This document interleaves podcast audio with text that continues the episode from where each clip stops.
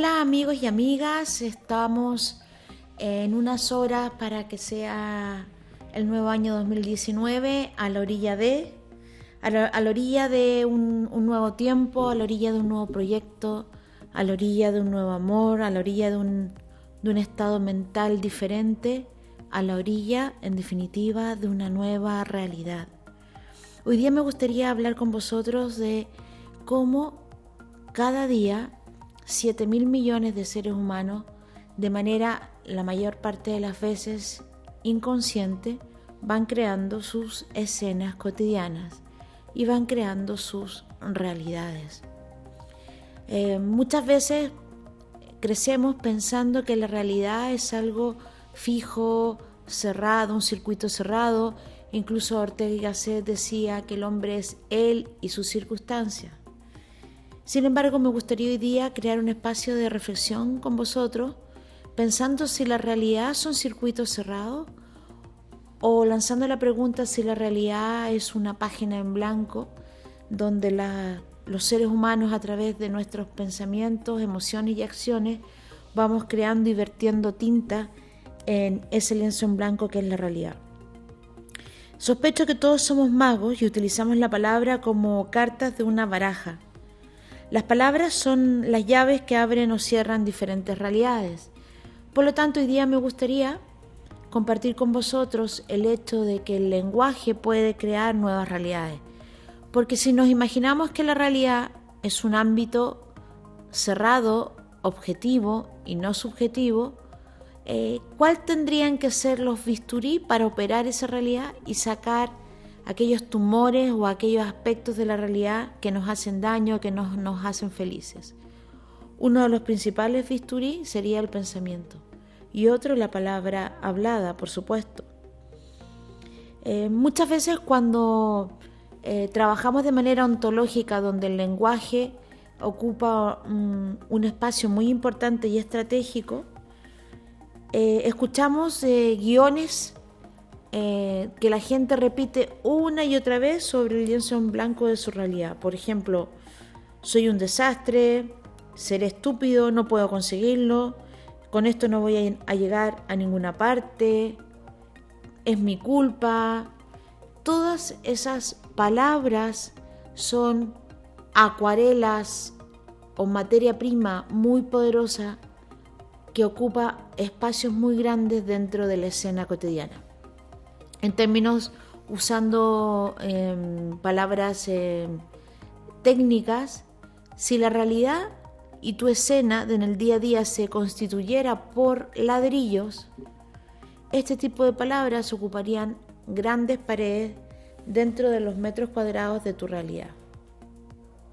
Por lo tanto, hay que de alguna manera vivir de manera consciente, entendiendo que el lenguaje, el pensamiento y la emoción genera una mancha, un dibujo o una pared dentro de nuestra casa o dentro de nuestro hábitat cotidiano. Por ejemplo, en, algo muy concreto, en vez de decir es mi culpa, tengo la culpa, fue por tu culpa, hagamos una transición de culpa a responsabilidad. Es mi responsabilidad porque la culpa te lleva a la resignación y eso genera ácido en el alma. Sin embargo, la responsabilidad te lleva a la proactividad porque te das cuenta que depende de ti resolverlo. Tú eres el responsable, tú eres el principal jugador dentro de esa escena. Por lo tanto, tu círculo de influencia crece y tu círculo de mm, preocupación disminuye. Otra palabra que desde que soy niña escucho eh, mucho decir, en especial a los adultos, cuando se relacionan con sus hijos o con los niños, es, debes hacer esto, debes hacerlo así, es tu deber, yo debería hacer esto.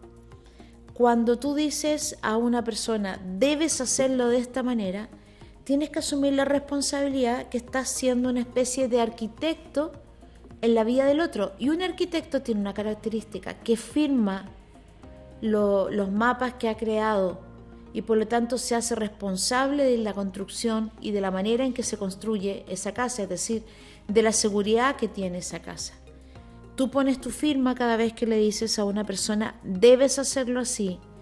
Entonces, yo te recomiendo que reemplaces el debes o, el tengo que hacerlo así, o el necesitas hacerlo así, o necesito hacerlo así, por el quiero hacerlo así, elijo hacerlo así. Cuando tú dices esto debo hacerlo así, estás asumiendo un papel eh, sumiso frente a la creación.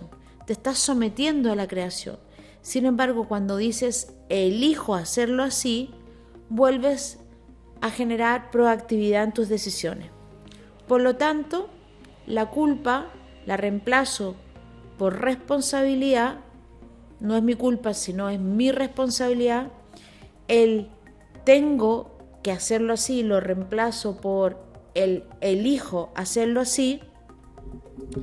Y por otra parte, eh, eh, tengo un problema, lo reemplazo por tengo un desafío. Cuando tienes un problema, vuelves a, mm, a llamar eh, el estado emocional de la resignación. Tengo un problema, estoy llena de problemas y tu estado de ánimo se vuelve pasivo. Sin embargo, cuando dices tengo un desafío, estás llamando a toda la infantería poderosa de tu creatividad, de tu innovación y de tu mente para solucionarla. Eh, en vez de decir, por ejemplo, otros tips o otras frases típicas que escucho a la hora de, eh, hilar frases, es que mm, tengo esta profesión, tengo esta situación económica, eh, tengo esta relación de pareja, quizás sería más interesante que el tengo, mm, no tengo la preparación suficiente, lo reemplazaras por el todavía. Todavía no tengo la preparación suficiente, todavía no he encontrado esta pareja, todavía no tengo el cuerpo que yo quiero, porque el todavía no es una sentencia absoluta de que es así mi cuerpo eh, o que es así mi relación de pareja, sino que él todavía es... De momento no lo he encontrado, pero en cualquier momento se puede cambiar, la realidad se vuelve más sutil, más liviana y es más fácil transitar de un lugar a otro. Es muy importante analizar el circuito a la hora de hablar. Las palabras muchas veces son la sombra de un pensamiento o de una emoción sostenida en el tiempo. Digamos que con el pensamiento eliges y con la emoción la mayoría de las veces atraes. Sin embargo, en ciertas culturas espirituales el circuito es de una manera diferente. El pensamiento elige dentro de ese gran buffet de realidades y es la conciencia la que atrae. Cuando el ego es el que rige tu vida, el circuito que se da es que el pensamiento elige y la emoción atrae. Pero cuando es la esencia, tu yo superior, ese yo dentro de tu yo, el que decide regir tu vida, el que es tu copiloto, entonces el pensamiento elige, pero es la conciencia la que atrae. Recuerda también que lo que se manifiesta es la emoción predominante frente a lo que deseas. Si por ejemplo tú quieres tener una relación de pareja y tienes miedo a no encontrarla o tienes actualmente una relación y tienes miedo a perderla, esa emoción predominante es la que generará tu resultado a la hora de elegir las próximas escenas. Por esto la, repetición de alguna manera es clave para instalar un nuevo programa en tu mente. Por ello, cuantas más veces a lo largo del día te digas a ti mismo que puedes lograr lo que quieres y cultives sentimientos de alegría y de motivación, más probabilidades tendrás de lograr éxito en aquello que te propones.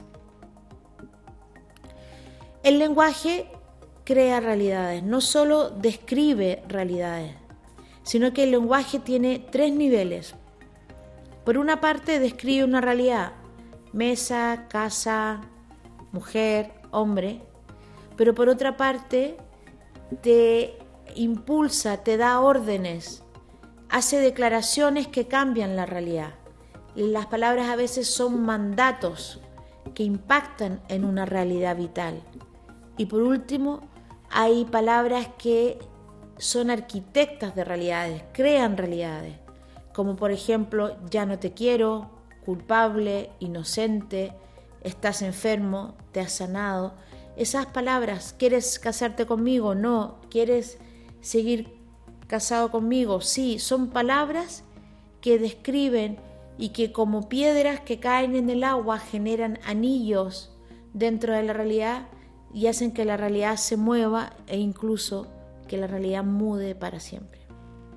Por lo tanto, en la medida en que hablemos de manera consciente, en la medida en que tengamos conversaciones conscientes, podremos abrir nuevos mundos, podremos explorar nuevas realidades, podremos en definitiva inventar el futuro.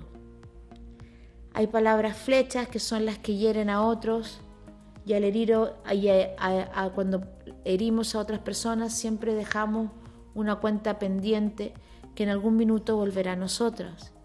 Hay palabras oxidadas dentro de nuestra alma y dentro de nuestro inconsciente que son las que no se dicen por temor, por ego. Por ejemplo, un perdón que está oxidado dentro de tu alma puede generar relaciones rotas por muchos años. Un te quiero que no se dijo a tiempo y que está oxidado puede generar perder a personas que eran muy importantes para nosotros. Por lo tanto, las palabras que están vivas hay que sacarlas como agua fresca antes que se oxiden. Hay palabras que abren futuro, que son aquellas palabras que invitan al otro a encontrar una solución por consenso. Hay palabras que crean innovación, que crean nuevos espacios, que crean nuevas categorías, tanto en el ámbito de las relaciones humanas como en el ámbito de los negocios. Hay palabras que, que hacen que dos universos, que dos dimensiones opuestas se conecten. Por lo tanto, el que tiene control sobre su lenguaje tiene la posibilidad de tener control sobre su realidad externa. Las palabras que, mm, que a mí más me, me gustan son, son las palabras que eh, generan armonía, ternura, amor, perdón, rocío, amanecer, crepúsculo, poesía, magnolia. las palabras tienen música, las palabras tienen sonidos. Analiza cómo es tu relación contigo mismo, cómo está tu calidad de vida interior, tanto mental y emocional. Y eso tiene que ver con las primeras palabras que te dices al despertar y antes de dormir. Analiza cómo están tus palabras con tu relación con tu pareja y eso seguro tiene directa relación con tu manera de conversar con tu pareja. Si tu relación hoy día no pasa por un buen momento, es que hay alguna conversación pendiente o alguna conversación de más que tienes que neutralizar a través del lenguaje. Lo mismo en tu relación con tus padres y tu relación con tus amigos, con tu entorno, con tus compañeros de trabajo o con el cielo. Conversa conscientemente y desde ahí cambia el mundo. Con amor y poesía, Lorena Muñoz para todos vosotros. Por cierto, antes de despedirme definitivamente, quiero desearles un feliz nuevo tiempo, que vuestra capacidad intelectual, que vuestra capacidad eh, de soñar, eh, que el poder, la inteligencia en el mundo estén al servicio del amor y en tu caso personal que estén al servicio de crear mejores eh, y frescas escenas para el 2019. Y si conoces a alguna persona que crees que esto, que este, esta madeja de, de palabras y de conceptos les pueden ayudar, por favor compártelo. Y también, si te hace sentido, te invito a que entres en mi página web, El Desarrollo del Encanto, y que veas si a través de desarrollar el encanto podemos crear mejores y nuevas realidades para todos. Un abrazo y escríbeme y nos encontramos en el próximo podcast.